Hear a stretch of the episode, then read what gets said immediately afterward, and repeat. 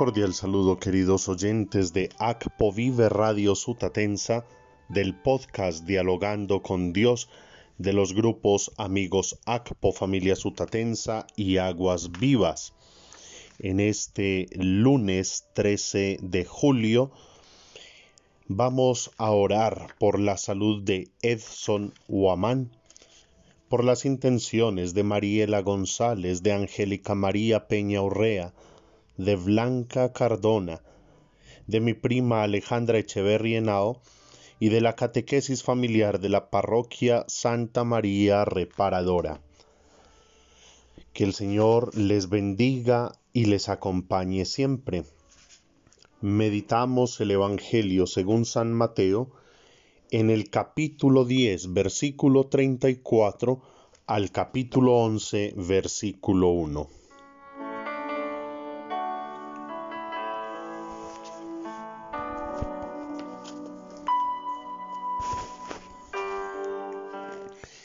En aquel tiempo dijo Jesús a sus apóstoles, No piensen que he venido a la tierra a sembrar paz, no he venido a sembrar paz sino espadas. He venido a enemistar al hombre con su padre, a la hija con su madre, a la nuera con su suegra. Los enemigos de cada uno serán los de su propia casa. El que quiere a su padre o a su madre más que a mí no es digno de mí. El que quiere a su hijo o a su hija más que a mí no es digno de mí. Y el que no coge su cruz y me sigue no es digno de mí. El que encuentre su vida la perderá, y el que pierda su vida por mí la encontrará. El que los recibe a ustedes me recibe a mí, y el que me recibe, recibe al que me ha enviado. El que recibe a un profeta porque es profeta, tendrá paga de profeta, y el que recibe a un justo porque es justo, tendrá paga de justo. El que dé a beber, aunque no sea más que un vaso de agua fresca a uno de estos pobrecillos, solo porque es mi discípulo, no perderá su paga, se lo aseguro. Cuando Jesús acabó de dar instrucciones a sus doce discípulos, partió de allí para enseñar y predicar en sus ciudades. Palabra del Señor.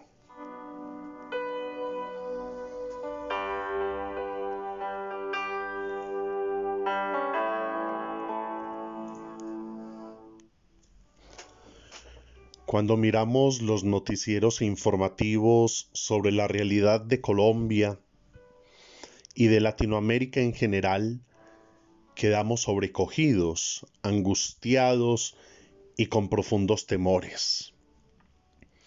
Quizás podría ser la realidad de muchos otros países del mundo. Lo que vemos es el atropello de la dignidad del ser humano.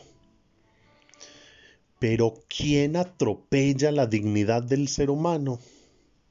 Otro ser humano. Lo paradójico de todo esto es que somos países que nos decimos creyentes, practicamos alguna religión, en la mayoría de los casos nos decimos cristianos. Muchos de los líderes políticos que han saqueado el país, que han dejado a los pobres más pobres, a los pueblos más desiguales, que han dejado a nuestros niños y jóvenes sin educación digna y eficaz, a nuestros ancianos desprotegidos, a los trabajadores humildes pagando cargas tributarias cada vez más pesadas mientras sus bolsillos y cuentas bancarias se llenan líderes políticos que no han sido capaces de garantizar la seguridad en las calles, ni empleo digno, ni acceso a salud de calidad. Líderes políticos que se han quedado con la bendita tierra de los campesinos y que la han manchado con sangre inocente. Esos mismos líderes políticos los hemos visto presentándose a la sociedad como baluartes de moral y ejemplo de vida. Se les ha visto muchas veces en misa o en cualquier otro culto cristiano. Se les ha visto decir de manera descarada y sin ningún atisbo de vergüenza que son católicos, que son cristianos. Pero su misma religiosidad vacía, mentirosa e hipócrita será su misma condenación. Al pueblo pueden engañarlo. A los pobres campesinos, trabajadores, ciudadanos de bien pueden saquearlos, pero a Dios nunca lo podrán engañar. De Dios nunca se podrán burlar. Ellos que se creen invencibles, que se creen por encima del bien y del mal, arderán en el fuego del infierno, porque de Dios que está presente en el pobre, en el humilde, en el afligido, nadie se burla jamás. Así nos lo dice el profeta Isaías en la primera lectura de hoy, capítulo 1, versículos 10 al 17. ¿Por qué entráis a visitarme? ¿Quién pide algo de vuestras manos cuando pisáis mis atrios? No me traigas más dones vacíos, más incienso execrable. Novilunios, sábados, asambleas, no los aguanto. Vuestras solemnidades y fiestas las detesto. Se me han vuelto una carga que no soporto más. Cuando extendéis las manos, cierro los ojos. Aunque multipliquéis las plegarias, no os escucharé. Vuestras manos están llenas de sangre. Palabra de Dios.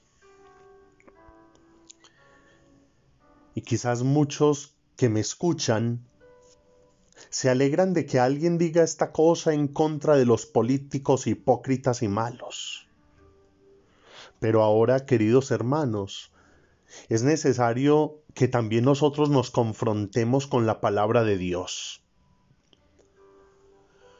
Porque en la mayoría de las veces somos nosotros mismos quienes con nuestros comportamientos generamos, permitimos y avalamos la corrupción.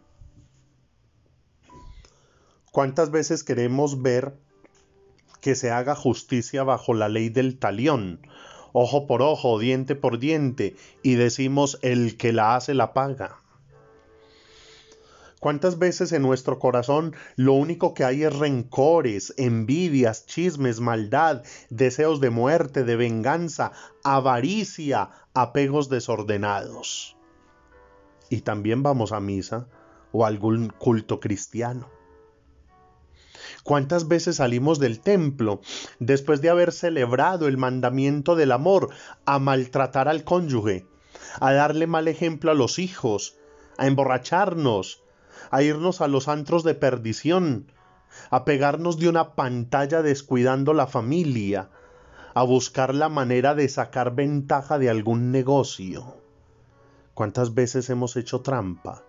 Hemos mentido, hemos inventado, hemos hablado mal del prójimo sin ningún atisbo de caridad. ¿Cuántas veces vivimos bajo el dominio de las pasiones, mientras en el templo nos mostramos como los más dignos de los feligreses? También para nosotros son estas palabras del profeta Isaías hoy. Sin embargo, Dios es fiel a su palabra. Y Él nos ha dicho en 1 Timoteo 2.4 que quiere que todas las personas se salven y lleguen al conocimiento pleno de la verdad. Por eso, después de la denuncia de Isaías, viene la invitación que salvará nuestra vida que nos salvará del fuego, que nos llevará a la presencia de Dios. Y es una invitación para todos los líderes políticos que me escuchen, como para todos y cada uno de los cristianos. Es una invitación para usted, querido hermano, y para mí. Lavaos, purificaos, apartad de mi vista vuestras malas acciones, cesad de obrar mal, aprended a obrar bien, buscad el derecho, defended al oprimido, defended al huérfano, proteged a la viuda. Porque asimismo lo proclamamos en el Salmo 50. Al que sigue buen camino, le haré ver la salvación de Dios y seguir ese buen camino que nos presenta Isaías no es otra cosa que ver en el hermano el rostro de Dios y hacer al hermano todo el bien posible. Nunca atentar contra la vida, la honra, la dignidad del otro. Siempre respetarlo, tratarlo con delicadeza y prudencia, tenerlo en cuenta, escucharlo, ayudarlo, apoyarlo. Sobre todo aquel que es pobre, oprimido, excluido, que sufre, que llora, que trabaja día a día labrando la tierra, aquel que se encuentra en la soledad y el abandono de su ancianidad, aquel que padece enfermedad, aquel niño, aquella mujer, aquel hombre que ha sufrido el desprecio tal como lo sufrió Jesús. Esa es la cruz, la cruz de la cual nos habla Jesús en el Evangelio hoy. Esa es la violencia, entre comillas, de la cual nos habla Jesús. La revolución del amor. En un mundo de muerte sembremos vida. En un mundo de guerra sembremos paz. En un mundo de tinieblas sembremos luz. En un mundo de mentiras sembremos verdad. En un mundo de odio sembremos amor. Esto nos traerá división, desprecio, malestar, pero es el único camino para agradar a Dios y avanzar hacia la eterna salvación. Los invito pues, queridos hermanos, a que nuestras celebraciones, nuestros cultos, nuestros ritos religiosos, nuestra Eucaristía, no sean experiencias vacías que busquen encubrir nuestros fallos y tranquilizarnos de nuestras perezas, sino que sean expresión, celebración, compartir y vivencia de una vida comprometida con el Evangelio desde lo más profundo del corazón. Porque no olvidemos que es una promesa de la palabra. Al que sigue buen camino, le haré ver la salvación de Dios. Ruega por nosotros, Santa Madre de Dios, para que seamos dignos de alcanzar las promesas y gracias de nuestro Señor Jesucristo. Amén. Feliz día, que Dios les bendiga.